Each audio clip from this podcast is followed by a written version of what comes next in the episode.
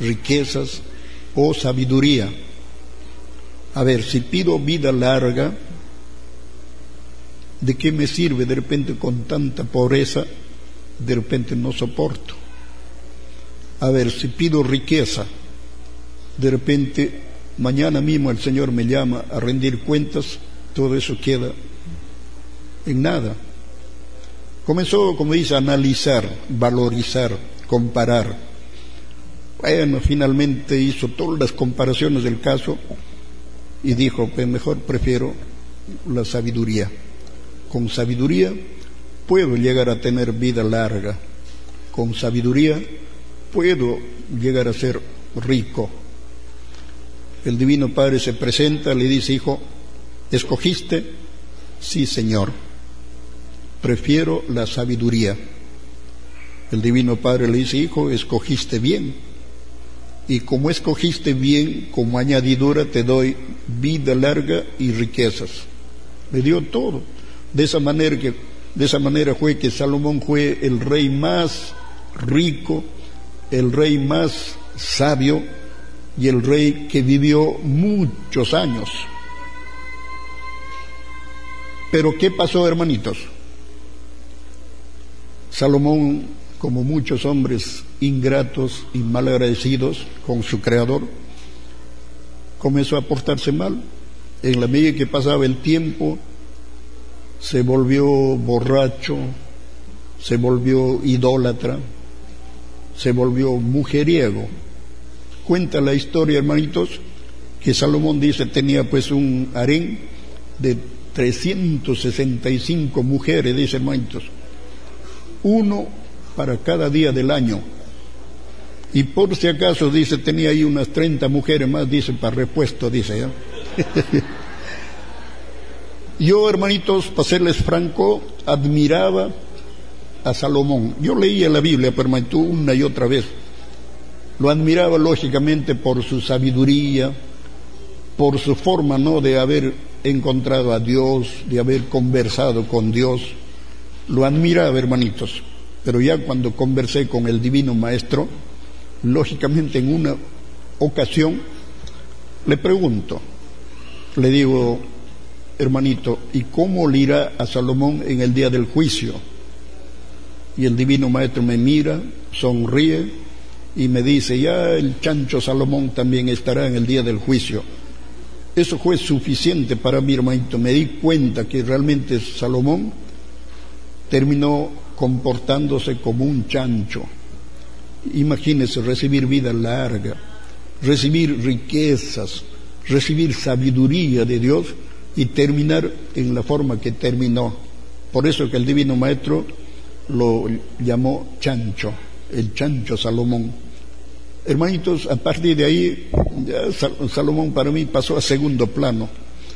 Yo admiro, respeto, amo y sirvo en la medida de mis posibilidades al Divino Padre hermanitos, porque Él nos dio la vida, Él nos creó, Él hermanas, hermanos, nos dio todas las oportunidades y todas las posibilidades de llegar a ser verdaderos hijos de Dios. Entonces, al Divino Padre, hermanitos, lo vamos a comprender solo con sabiduría. Entonces, hermanitos, yo les pregunto, hermanitos, para ver a ver cómo reaccionarían, cómo escogerían ustedes o qué decidirían si llegara un momento, hermanitos, que el Divino Padre, para ver cómo, cómo salen, hermanitos, del, del problema, es una hipótesis, hermanitos, es una conjetura nada más, no lo, no, no lo vayan a tomar a pecho. Si el Divino Padre, hermanitos, les diera a elegir entre dos cosas, ¿ustedes cuál de ellos escogerían? Les repito, si el Divino Padre dijera, hijos, ¿qué prefieren? Nada más que dos cosas, hermanitos, ya no hay otra posibilidad como en el caso de Salomón. En el caso de Salomón fueron tres. En este caso solamente son dos. Si el Divino Padre les dijera, así con todo respeto y con todo amor, lo que desea el Divino Padre es ver nuestra habilidad mental, nuestra capacidad intelectual, hasta dónde somos capaces de discernir, de diferenciar y de ver lo que nos conviene y lo que no nos conviene, lo que realmente vale la pena y lo que realmente no vale la pena.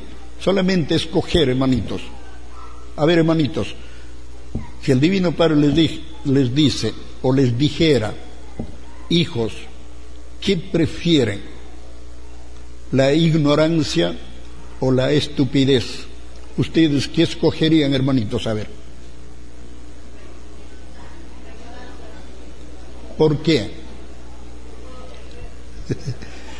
Es sencillo, hermanitos. Yo también preferiría la ignorancia. ¿Saben por qué? Porque la ignorancia se cura. La estupidez es de por vida. Entonces, hermanitos, todos comenzamos siendo inocentes, que muy bien también puede ser ignorantes, pero estamos para aprender más, para saber más, para conocer más, para entender y comprender más y mejor. Entonces, hermanitos, en la vida hay dos cosas que se hacen en forma alternada.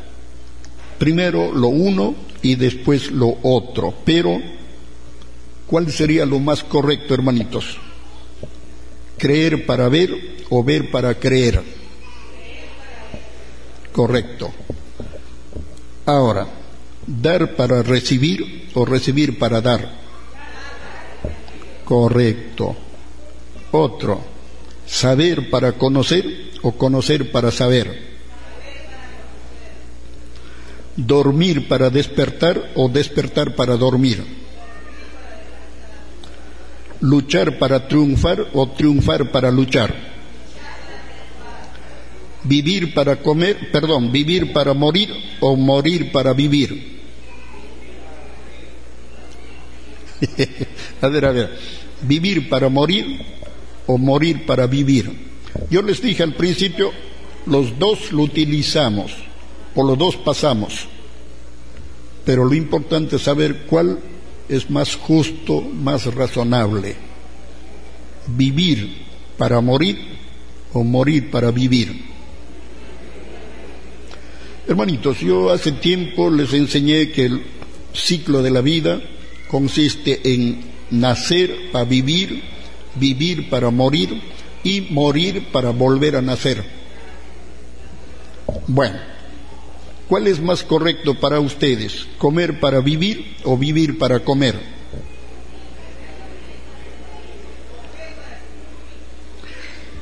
El último, ¿cuál es más correcto, hermanito? ¿Vivir para servir o servir para vivir? Bueno, entonces aquí, repito, se trata de ser verdaderamente sabios, humildes, justos, razonables, inteligentes y conscientes. Realmente, ¿qué preferimos? ¿Vivir bien o vivir mejor? ¿Qué dicen, hermanitos? A ver, ¿cuál es más justo, más razonable? ¿Vivir bien o vivir mejor? Piensen un poquito, hermanito, ¿no será que se están equivocando? Porque estamos para desarrollar nuestra inteligencia, estamos para despertar nuestra conciencia, estamos para ser estamos para ser más razonables, más justos. Yo tengo muchas preguntas que de vez en vez lo voy a ir sacando porque mi deseo es que ustedes aprendan, entiendan, comprendan y sean seres verdaderamente justos, razonables, porque de otra forma, hermanitos, a veces no sabemos discernir, no sabemos diferenciar, no sabemos escoger y estamos ahí dándole vueltas y dándole vueltas. Eso no debe ser, hermanitos.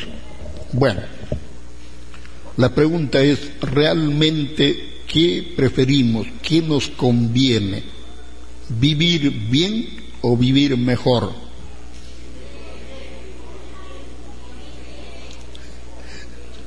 A ver, Antes de explicarles, vamos a hacer un, a ver, un pequeñito sondeo. Todos los hermanitos que dicen que vivir bien es lo más justo, que levanten la mano. Uy, 4, 6, 8, 10, 12, 14, 18, 20, 22. Ya. Los que han levantado la mano ya no vuelvan a levantarlo. Y todos los hermanitos que creen que vivir mejor es correcto, levanten la mano. Dos, cuatro, seis, ocho, diez, doce, catorce, dieciséis, dieciocho, veinte. Arriba también. Bueno, están hermanitos así, mitad, mitad. Eh, hermanitos, con todo respeto, somos humanos, somos seres imperfectos, cometemos errores, nos equivocamos. Ahora, reconocer nuestra imperfección es principio de humildad, pero estamos para aprender más, saber más, conocer mejor.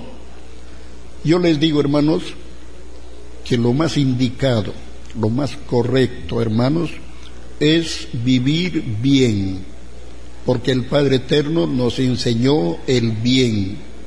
Pero por ahí un hombre me discute, un hermano me dice, no hermano, tan mal, porque el Divino Padre prohibió el, árbol de la ciencia del bien. Aparentemente me estaba pues refutando, me estaba de repente haciendo ver mi error, ¿no? Según él, desde luego. Yo le agradezco infinitamente al Divino Padre. Yo soy humano también, hermano, me puedo equivocar, pero de acuerdo a cómo voy leyendo, estudiando, profundizando la divina doctrina, mi deber es obviar los errores, porque yo no puedo enseñar el error.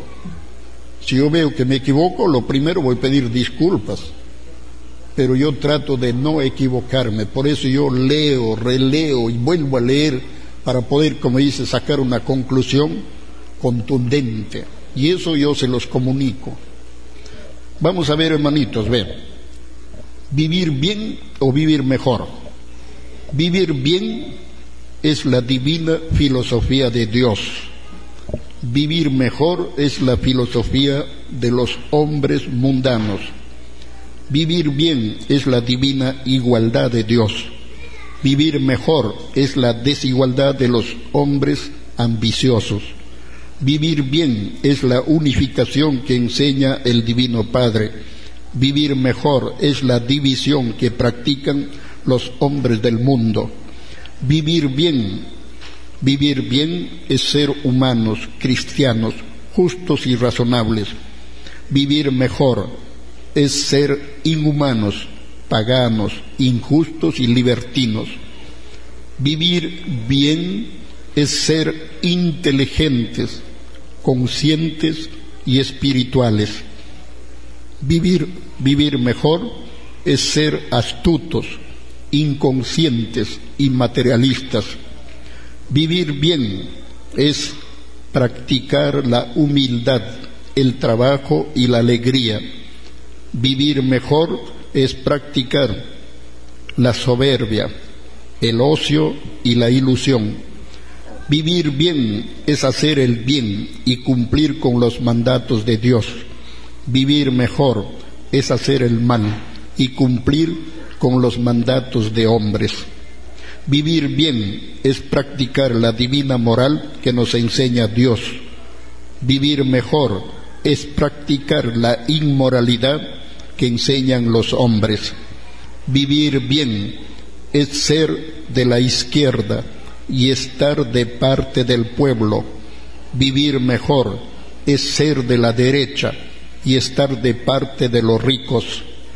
Vivir bien es hacer la divina y santa voluntad de Dios Padre. Vivir mejor es hacer la voluntad de los hombres pecadores y mortales. De aquí viene la pregunta final. Hermanas, hermanos, repito, la pregunta final, ¿realmente qué preferimos? la eternidad, la sabiduría o las riquezas. A ver ustedes, hermanitos, analicen, disiernan y saquen conclusiones. A ver, hermanitos, a ver, a ver, ¿qué prefieren, hermanitos? ¿Realmente qué prefieren? ¿La eternidad, la sabiduría o las riquezas? A ver, a ver, ahí también, están bien, hermanitos. A ver, la última, la última vez, y vamos a explicarlo, ¿ya? Que ahora viene la pregunta final. ¿Realmente qué preferimos? ¿La eternidad, la sabiduría o las riquezas? Bueno, si ustedes dicen, hermanitos, la sabiduría, significa que están aprendiendo, entendiendo y comprendiendo. ¿Saben por qué?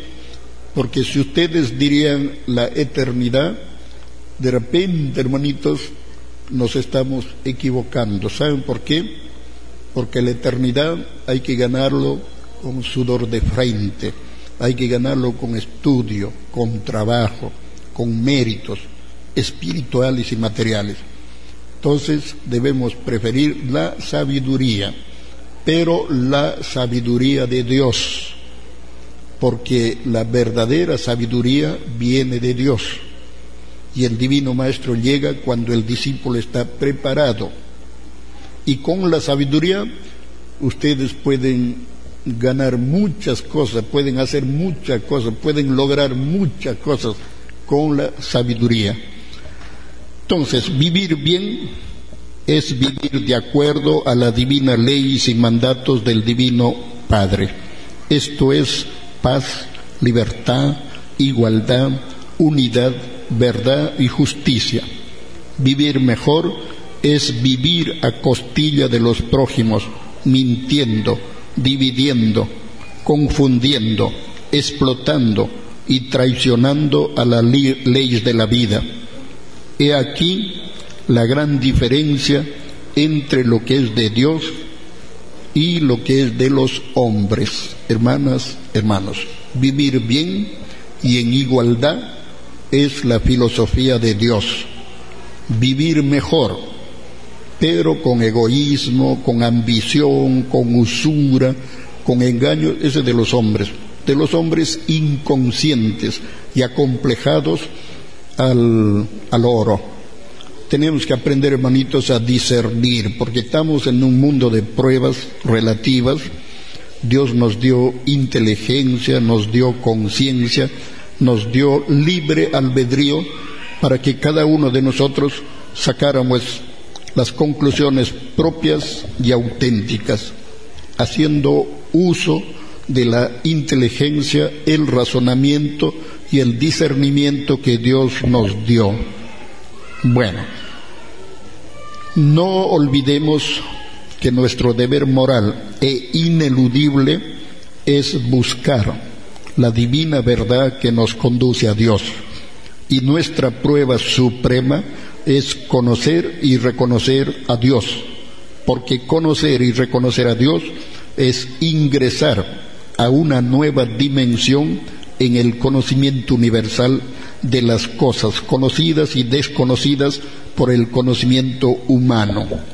Esto es debido a que alguna vez me preguntaron, ¿y en qué consiste conocer a Dios? Aparentemente una pregunta pues difícil, ¿no? ¿En qué consiste conocer a Dios? Yo les digo con toda sinceridad, en la medida que va pasando el tiempo, todos vamos a hacer encuentro con Dios, todos vamos a conocer a Dios, todos vamos a reconocer a Dios, como me tocó a mí en esta dimensión terrenal y en estos tiempos materiales. Hermanas, hermanos, todo es posible, pero con fe, con amor, con humildad, con inteligencia y a conciencia. Conocer a Dios hermanas, hermanos, es conocer lo invisible. Conocer a Dios es creer en lo increíble. Conocer a Dios es conocer lo desconocido. Conocer a Dios es explicar lo inexplicable. Conocer a Dios es imaginar lo inimaginable. Conocer a Dios es comprender lo incomprendido. Conocer a Dios es hacer posible lo imposible. Conocer a Dios es conocernos a nosotros mismos. Conocer a Dios es conocer nuestro pasado, nuestro presente y nuestro futuro. Conocer a Dios es conocer nuestro origen y nuestro destino. Conocer a Dios es conocer los enigmas y misterios de la creación. Conocer a Dios es conocer el divino plan y los divinos designios del Divino Padre. Conocer a Dios es ingresar a una nueva dimensión en el conocimiento. Eso y mucho más significa el conocer y reconocer al divino autor de la vida y supremo creador del infinito universo expansivo, pensante y viviente, conocido también como el macrocosmos o el reino de los cielos, nuestro punto de partida y nuestro punto de llegada. Conocer a Dios es conocer, entender y comprender que todos somos hijos de un mismo Dios, todos tenemos un solo creador, todos somos hijos de un mismo Dios no más, y por lo mismo todos somos hermanos, espiritualmente hablando, y todos tenemos los mismos deberes y los mismos derechos. Es por eso que fue escrito, todos son iguales en derechos delante de Dios, porque no puede haber derechos sin deberes, ni deberes sin derechos. Primero son los deberes y después son los derechos, porque primero es la siembra y después la cosecha. Bueno, hermanas, hermanos, a ver, todavía hay tiempo, un poquito más de tiempo. Aquí, hermanas, hermanos, quisiera compartir palabras para pensar, meditar, reflexionar y recapacitar con respecto al año 2012 a ver, ¿cómo hago, hermanitos?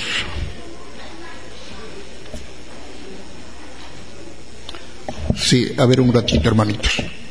Tengo acá, hermanitos, una tarea para proponerles, pero esto va a ser al final, hermanitos. Primero vamos a cumplir, antes que me olvide,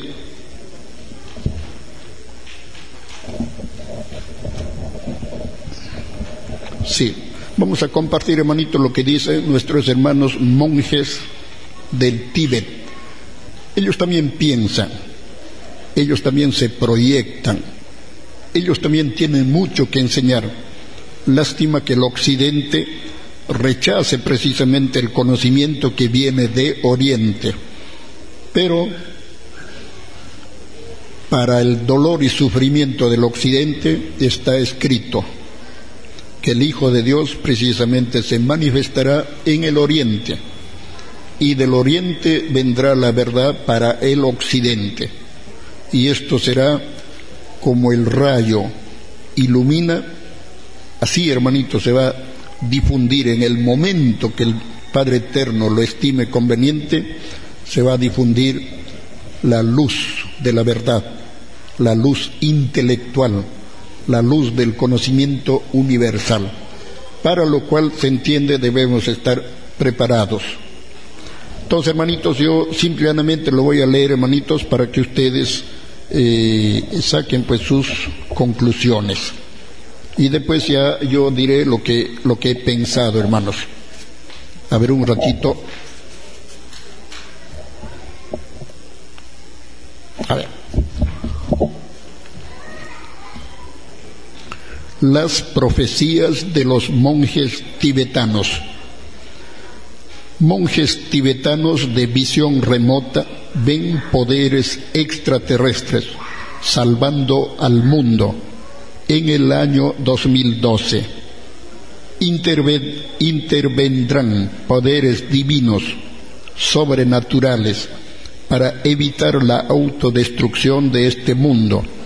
Nuestra civilización comprenderá que la frontera de la ciencia está en el área de la espiritualidad.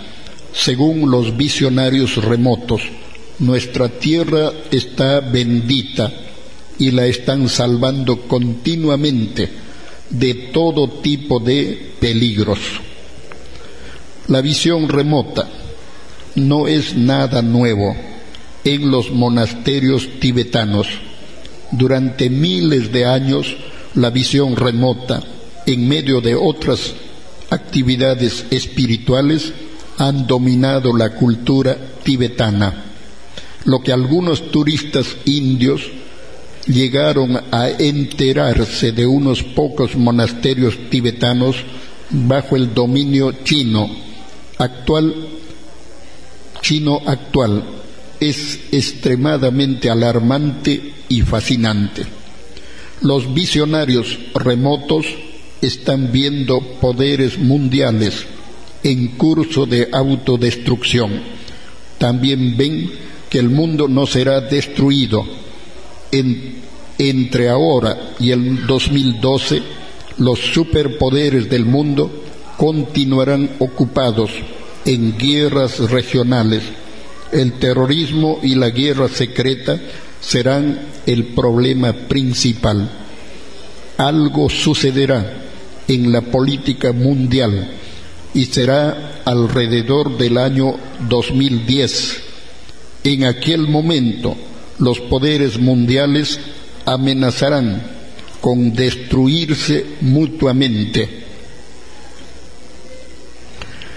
Entre el 2010 y el 2012, todo el mundo se polarizará y se preparará para el día de las últimas condenas. Ocurrirán con poco progreso duras maniobras políticas y negociaciones. En el año 2012, el mundo comenzará a hundirse en una guerra nuclear destructiva y total. Y en aquel momento sucederá algo notable, dicen los monjes budistas del Tíbet. Intervendrán poderes divinos sobrenaturales el destino del mundo no es la autodestrucción en este tiempo. La interpretación científica de las declaraciones de los monjes hace evidente que los poderes extraterrestres nos observan en cada paso del camino. Intervendrán en el 2012 y salvarán al mundo de la autodestrucción cuando se les preguntó sobre los recientes avistamientos de ovnis en la China y en la India, los monjes sonrieron y dijeron que los poderes divinos nos observan a todos. La humanidad no puede y no se le permitirá alterar el futuro en ese gran grado. Cada ser humano a través de sus actos actuales en la vida, llamados karma, pueden alterar las vidas futuras hasta cierto límite, pero cambiar el destino a ese gran grado no se permitirá hasta tal extremo. Los monjes mencionaron también que más allá del 2012 nuestra civilización actual comprenderá que la frontera final de la ciencia y la tecnología está en el área de la espiritualidad y no en la física ni la química materiales. Más allá del 2012,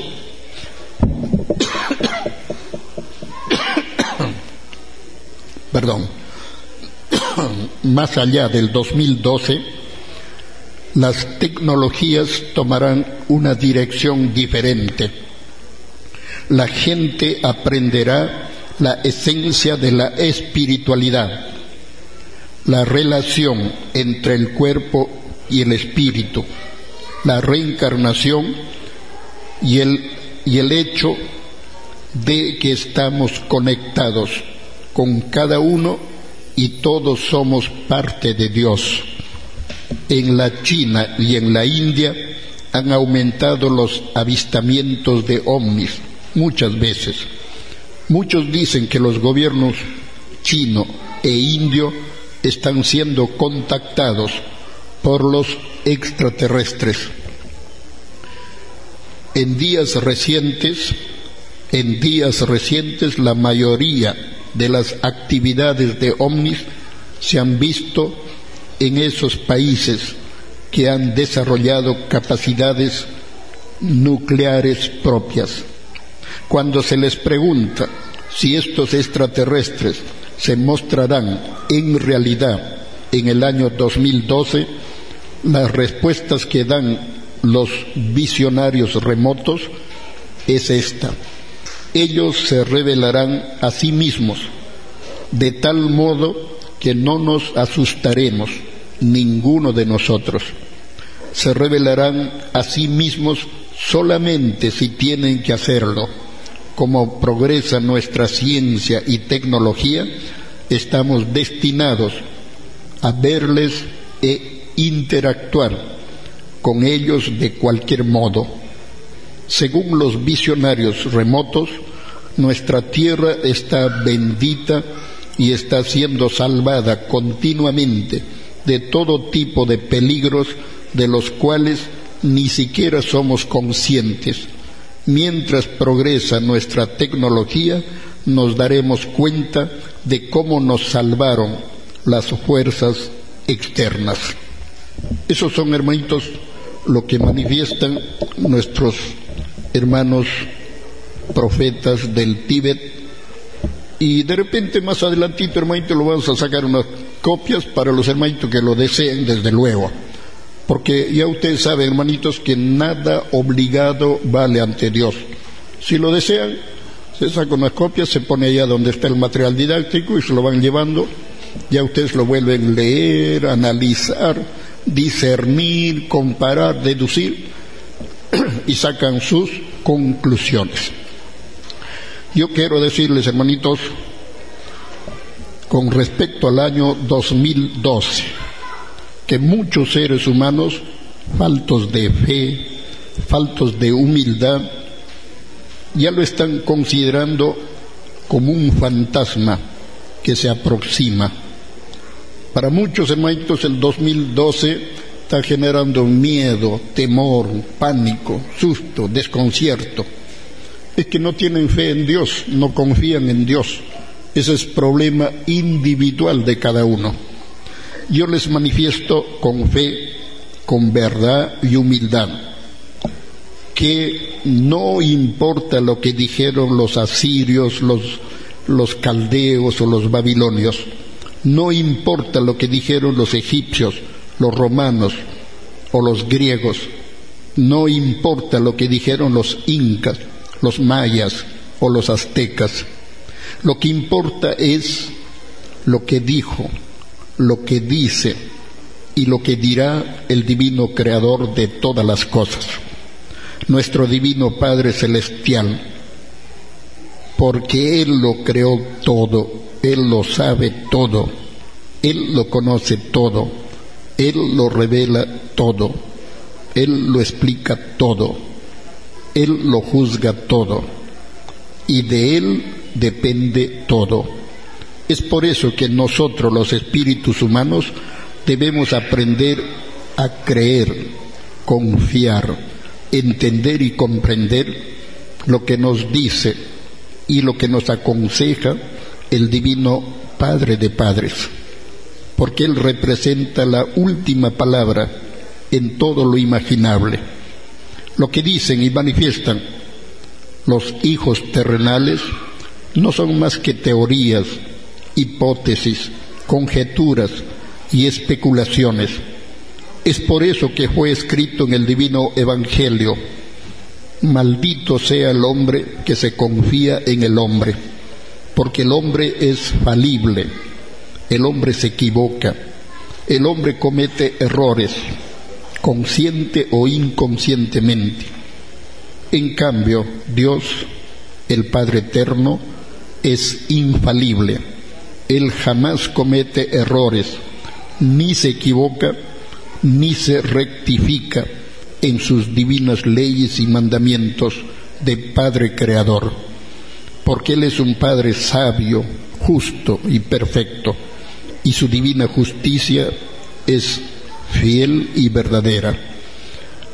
Los que estudiamos y difundimos la divina doctrina del Cordero de Dios, les manifestamos con fe y humildad que el año 2012 es el año signado para un nuevo amanecer y un nuevo despertar hacia un nuevo día galáctico que tendrá la duración de treinta mil años terrestres multiplicados por el cuatro, el número profético. Significa que cuatro años de los actuales harán un año de la nueva era que se acerca a la tierra.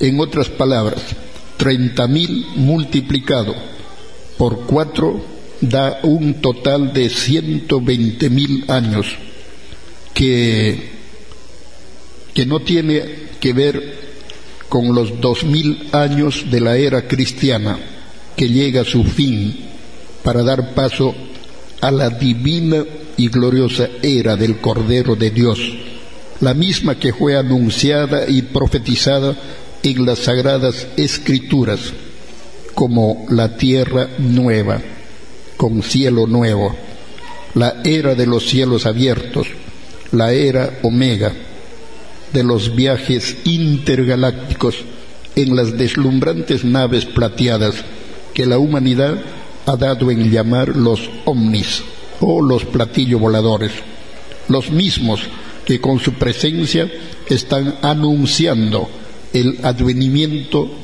del mundo de la Trinidad y el milenio de paz.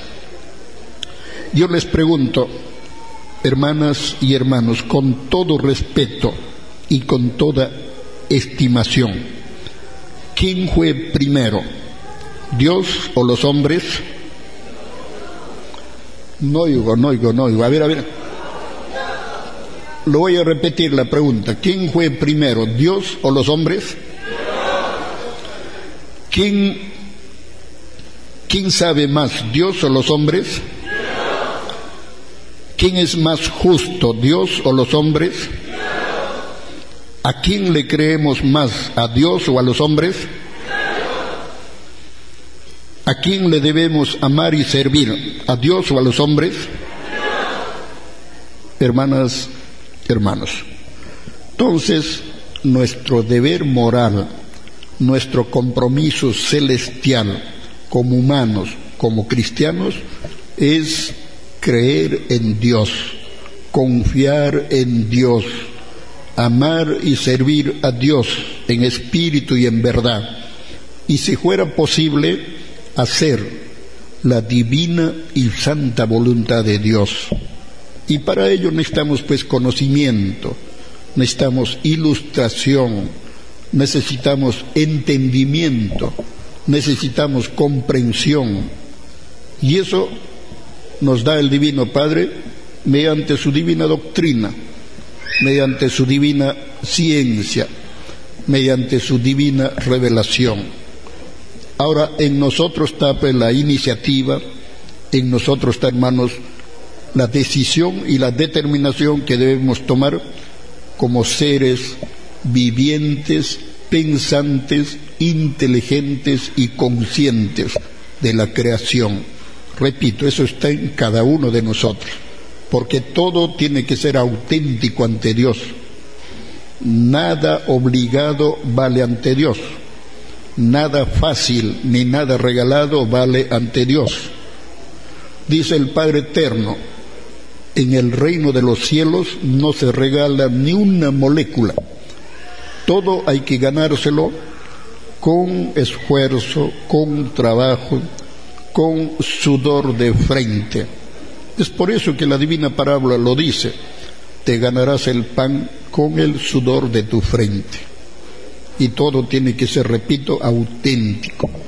Nadie se va a ilustrar por uno, nadie va a trabajar por uno, nadie va a cobrar por uno, nadie va a dormir por uno, nadie se va a salvar por uno, sino que todo tiene que salir de uno. Eso se llama autenticidad. Así de sencillo, hermanitos. El Divino Padre desea pues que cambiemos de costumbres, dejemos de ser religiosos y seamos estudiosos de la palabra de Dios. Dejemos de ser políticos y seamos filósofos de la vida. Dejemos de ser carnívoros y seamos vegetarianos. Así de sencillo.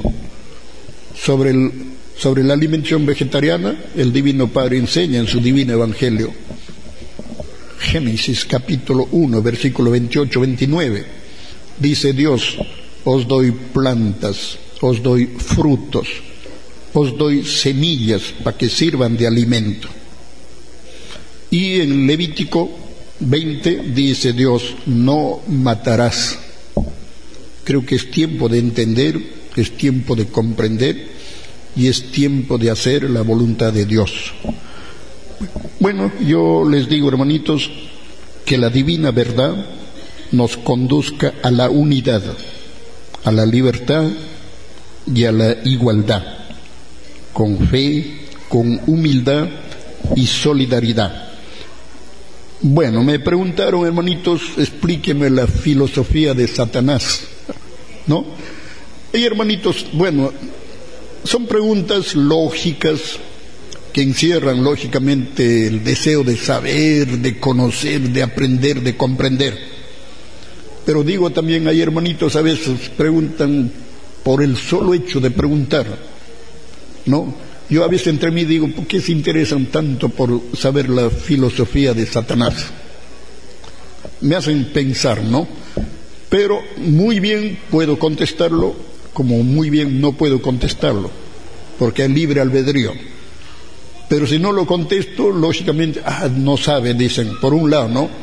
uy, de repente no, no tiene el conocimiento al respecto. Mi deber, hermanos, es complacer, pero lógicamente yo más hablo de Dios y no quiero hacerle propaganda al demonio. Pero si quieren conocerlo, lógicamente, lo voy a complacer en, en un minuto. La filosofía de Satanás, hermanas, hermanos, repito, la filosofía de Satanás es el mal, es la mentira es la división, es la confusión. La filosofía de Satanás es la ambición. Ambición en las cosas materiales, de tal manera que cuando más tiene, más quiere. Y tanto tiene que no sabe lo que tiene. Y quiere más, y más, y más. Y con tal actitud genera el desequilibrio en los demás y por culpa de esta filosofía demoníaca y perniciosa, el mundo está como está. Podemos verlo, hermano, no estamos hablando de teorías, de sueños, de fantasía, de imaginaciones. Es tiempo ya de ver la realidad. Por culpa, hermanos, de, de vivir de acuerdo a la filosofía de Satanás, ustedes pueden ver, hermanos, a más ricos hay más pobres, a más dinero más miseria, a más riqueza, más pobreza, a más cultura, más corrupción, a más médicos, más enfermedades, a más maestros, más analfabetos, a más policías, más ladrones. No estamos exagerando, estamos diciendo la verdad. Creo que muchos de ustedes ya saben, hasta los mismos policías roban. ¿no? yo los llamo ladrones con uniforme. No, así de sencillo. Luego, hermanitos, a más ciencia, más inconsciencia, a más progreso, más inmoralidad, a más conocimiento, más ignorancia, a más religiones, más fariseos modernos, A más disidentes, más división y confusión. A más derechistas, más injusticias y maldades. Hermanas, hermanos, también me preguntaron, ¿y qué nos puede decir sobre los disidentes de la divina verdad de Dios? ¿Es verdad que ellos también están divididos? Yo lo único que puedo decirles, hermano, que Dios dice, solo Satanás divide y se divide a sí mismo. Y todo lo que es división no es de Dios. Pero creo que es posible que el hermano que haya preguntado esté aquí entre nosotros y también como enseñanza para todos, lo diré, hermanos.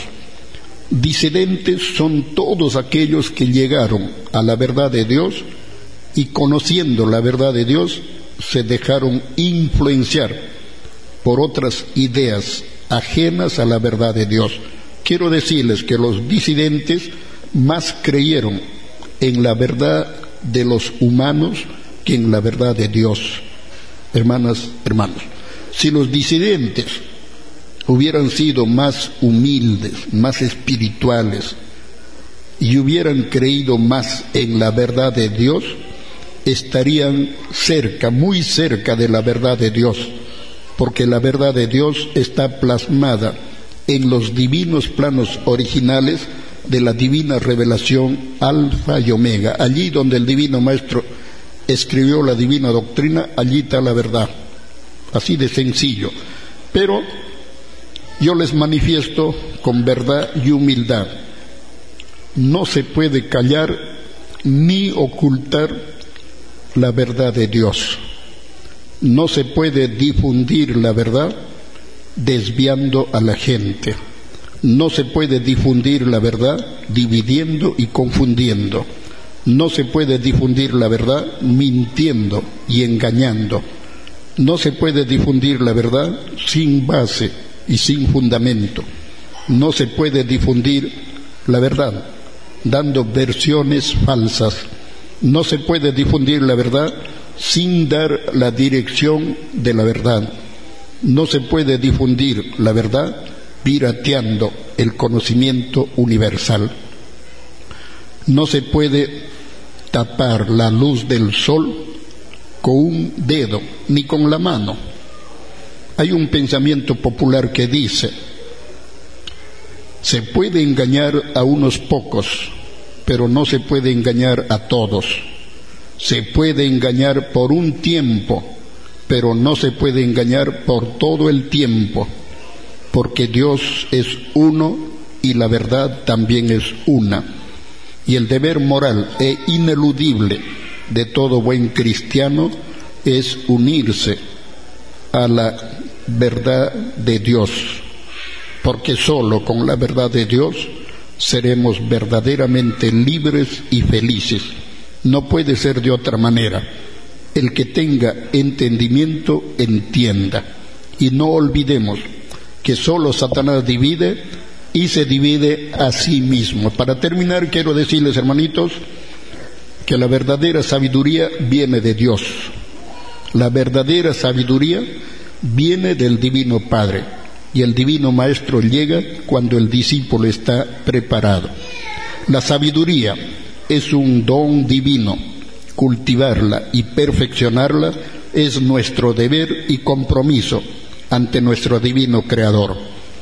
La divina sabiduría vale más que el oro y la plata, pero la sabiduría del pobre no la comprende la gente del mundo. Bueno, Hermanas, hermanos, tengo acá una pequeñita tarea. Yo quiero pedirles que me apoyen. Es un apoyo moral. Es un apoyo, hermanitos, de repente de solidaridad. Esto se debe, hermanos, a que hay muchos hermanitos que están llamando, reclamando, que por diferentes lugares la radio ha comenzado a bajar o sea, no está llegando con claridad, no está llegando con, potencia. Y nosotros estamos, como dice también hermanitos, patinando un poco. Entonces creemos que es un derecho justo de hacer un reclamo. Yo no quiero hacer un reclamo, hermanitos, individual.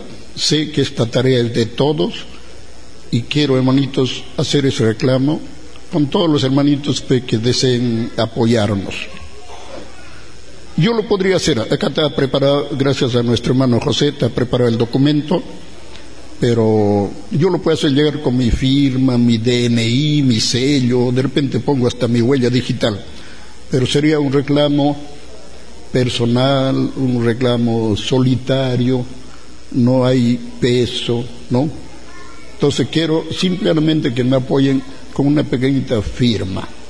Entonces lo acompañamos a este documento, las firmas, y sé que el hermano gerente va a tomar hermanitos en cuenta y de alguna forma algo vamos a hacer este año 2010.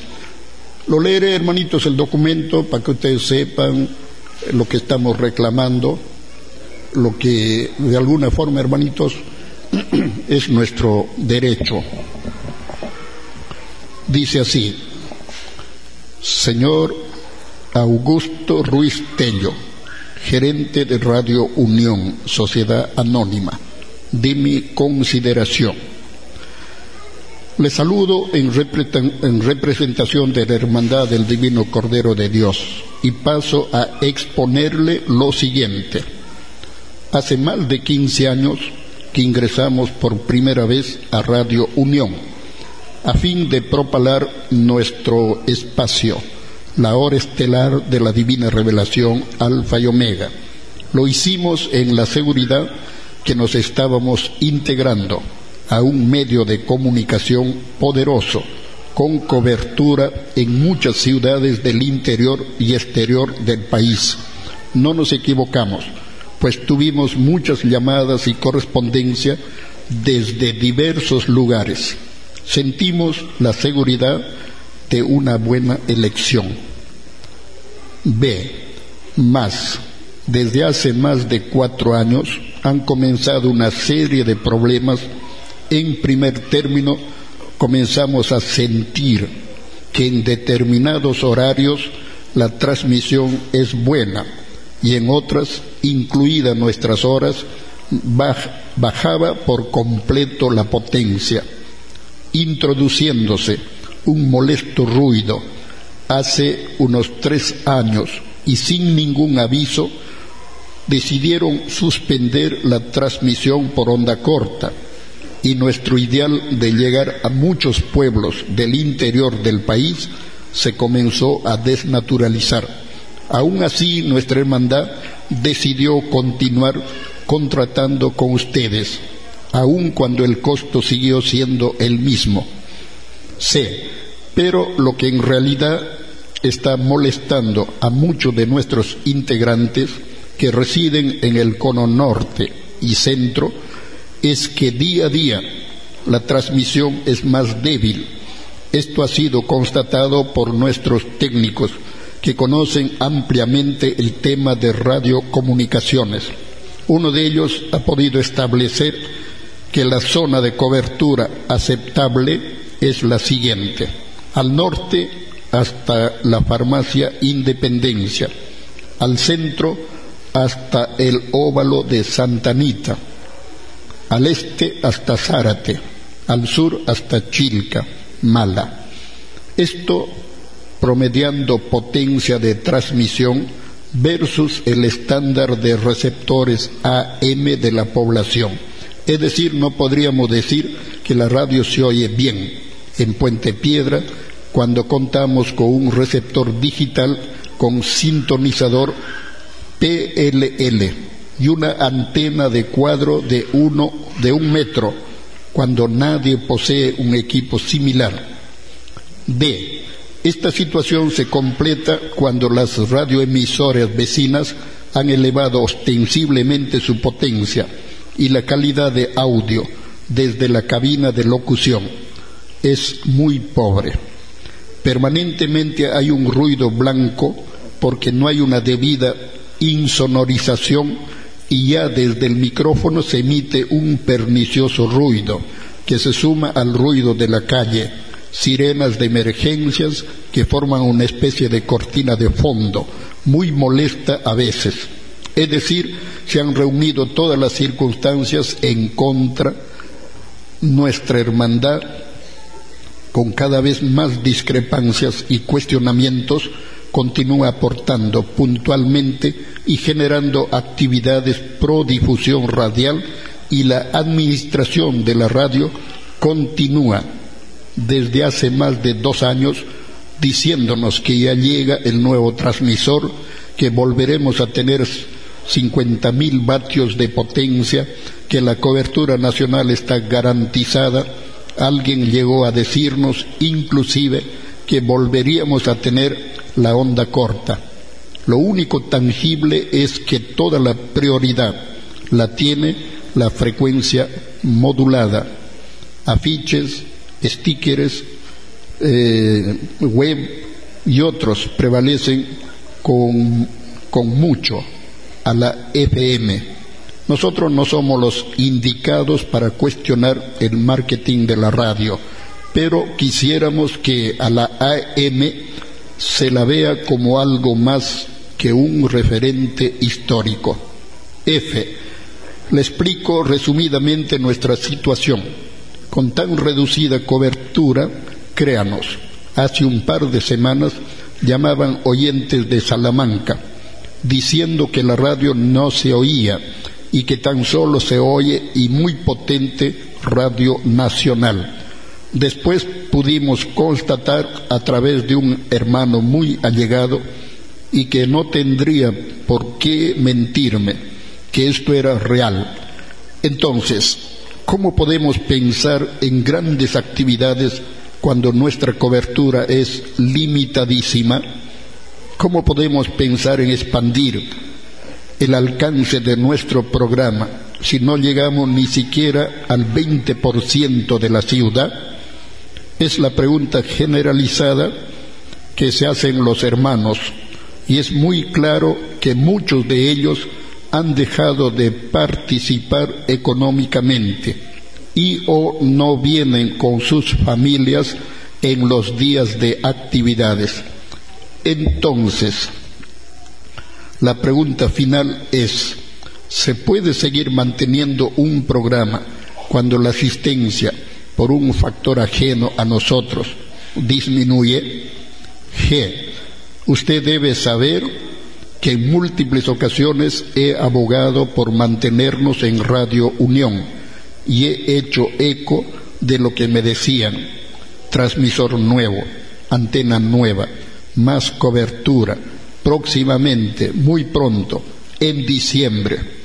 Prácticamente ha terminado diciembre y es muy claro que no hay un hecho concreto que lleve a imaginar que obtendremos lo que merecemos como clientes antiguos y puntuales de la radio. H. En la primera semana de enero tendremos una asamblea general abierta y la voz generalizada de nuestra hermandad va por el tema de nuestro programa. Solicitan nuestros integrantes un documento compromiso fijando claramente cuál va a ser la potencia del nuevo transmisor en la presunción de que esto sea cierto y copia de la autorización del Ministerio de Transporte y Comercio, perdón, donde se podrá deducir la fecha de inicio de operación de los nuevos equipos. Y como representante de la Hermandad del Cordero de Dios, conformada por peruanos sencillos, honestos y trabajadores, que muchas ciudades del interior difunden y dan a conocer el contenido filosófico de esta trascendental doctrina ciencia, denominada la divina revelación alfa y omega, no tengo otra opción sino que la de formalizar ante usted esta petición. Tengo toda la voluntad de seguir contratando con Radio Unión. Tenemos una imagen formada ante el público pero por lo mismo es imprescindible que la radio haga algo y pronto por recuperar el sitial que tuvo y que nunca debió perder. Y solicito, ordene usted a quien corresponda la emisión de los documentos mencionados en el inciso H a la brevedad posible, a fin de poder ser presentados en nuestra Asamblea General en la primera semana de enero del 2010. Agradezco su gentil atención y comprensión a la presente. Le deseo un nuevo año lleno de parabienes para usted, su familia y para nuestra querida Radio Unión AM. Bueno, Antonio Córdoba Quesada, presidente de la Hermandad del Divino Cordero de Dios, DNI. Postdata. Uno de los medios de comunicación, de comunicación masivo para llegar a los hogares, a las mentes y a los corazones de los oyentes es la radio en este caso Radio Unión, la más potente del país. Muy bien puede ser denominada y reconocida como la radio de la ciencia, la cultura y el conocimiento universal de las cosas, que viene de Dios para hacer evolucionar a los hombres terrenales en prueba de vida planetaria. Ese es el documento que queremos enviar a la radio y lógicamente, hermanitos, hay unas hojitas, como siempre, hermanitos, sencillo, ponen su nombre, apellido, su DNI y su firmita. Entonces, eso queremos acompañarlo acá con, con el documento y sacar una copia para lo que llaman, hermanitos, cargo, para que ellos lo firmen y contar, hermanitos, con ese documento para poder conversar y tomar acuerdos para seguir en esta tarea de difusión y expansión del divino conocimiento. Repito, queremos hacerlo con el apoyo de todos y cada uno de ustedes que lógicamente estén de acuerdo con el conocimiento de la verdad, que quieran pues amar y servir al Divino Padre, porque se nos enseña, hermanitos, que en la unión está la fuerza. Como le repito, lo dije al principio, yo solo puedo hacerlo lo firmo, lo sello, etcétera, lo llevo. lo van a leer, ahí lo dejan. Pero si va acompañado de unas 30, 40, 50 firmas, qué hermoso sería unas 100, 200 firmas. Lógicamente ahí se ponen moscas. Bueno, es un reclamo, hermanitos, justo y razonable que tratamos de hacerlo a nivel de hermandad. Y si no, vamos a estar por ahí de repente dando vueltas tal vez nos abran la puerta CPN Radio o de repente Radio Nacional, en cuestión, hermanito, de, como dice, de, probar, ¿no? Y si el Divino Padre lo permite, hermanitos, estaremos de repente cambiando de emisora. Y si no, lógicamente ellos también pensarán, tomarán decisiones, actuarán y de repente ahí nos, quedamos, ¿no? que sea la voluntad del Divino Padre, porque muchas veces, hermanito, no es fácil cambiarse de emisora, porque al cambiar de emisora vamos a cambiar todo, hermanito, o sea, desde la cortina, la entrada, la salida, volantes, afiches, todo vamos a tener que cambiar mucho la dirección. Pero, repito, si ellos son conscientes, de repente se animan, hermanitos, pues a, a cumplir, ¿no?, con lo que ofrecen, pues, porque ellos siempre han ofrecido vamos a renovar, vamos a cambiar, vamos a traer un nuevo transmisor, etcétera. Y lógicamente, hermanitos, hay que hacer algo de nuestra parte. Entonces, hermanitos, después que terminamos, los que van deseando, vamos a poner las hojitas allá en el, en el kiosquito, hermanitos, que hay donde están los hermanitos que dan informes. Entonces ahí se van acercando en forma ordenada, de uno en uno, dos en dos, se van acercando y bueno, nos van apoyando, hermanitos. Una pequeñita firma, su nombre, hermanitos, nombre, apellido, su DNI y su, su firmita. Listo, así de sencillo. Hermanitos, yo les pregunto, ¿está bien o no está bien lo que estamos haciendo? ¿Sí? ¿Están de acuerdo o no están de acuerdo? ¿Sí?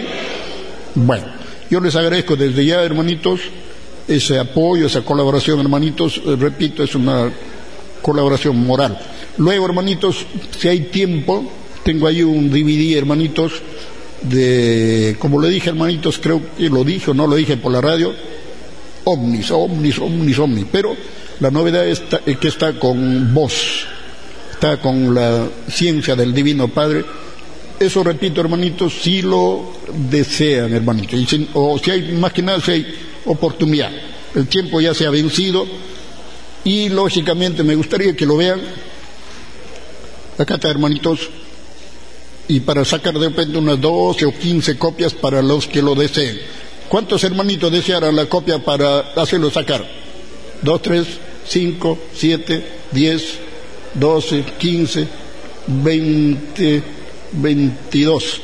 Hermanitos, si lo desean, hermanito, para el próximo domingo, esto estará al alcance de todos. Es un material que se lo recomiendo. Van a ver ovnis, hermanitos, de todas las formas pero lo importante es el conocimiento. Yo lo he hecho vos, hermanitos, al, conocimiento para que ustedes vayan aprendiendo y aprendiendo a la vez. Y hermanitos, gracias hermanitos y hasta cualquier momento. Gracias hermano, muy amable. Ay, hermano, hermano, hermano. Bien, A ver, hermanito, no sé cómo habrá salido, hermanito. Ah, se supone.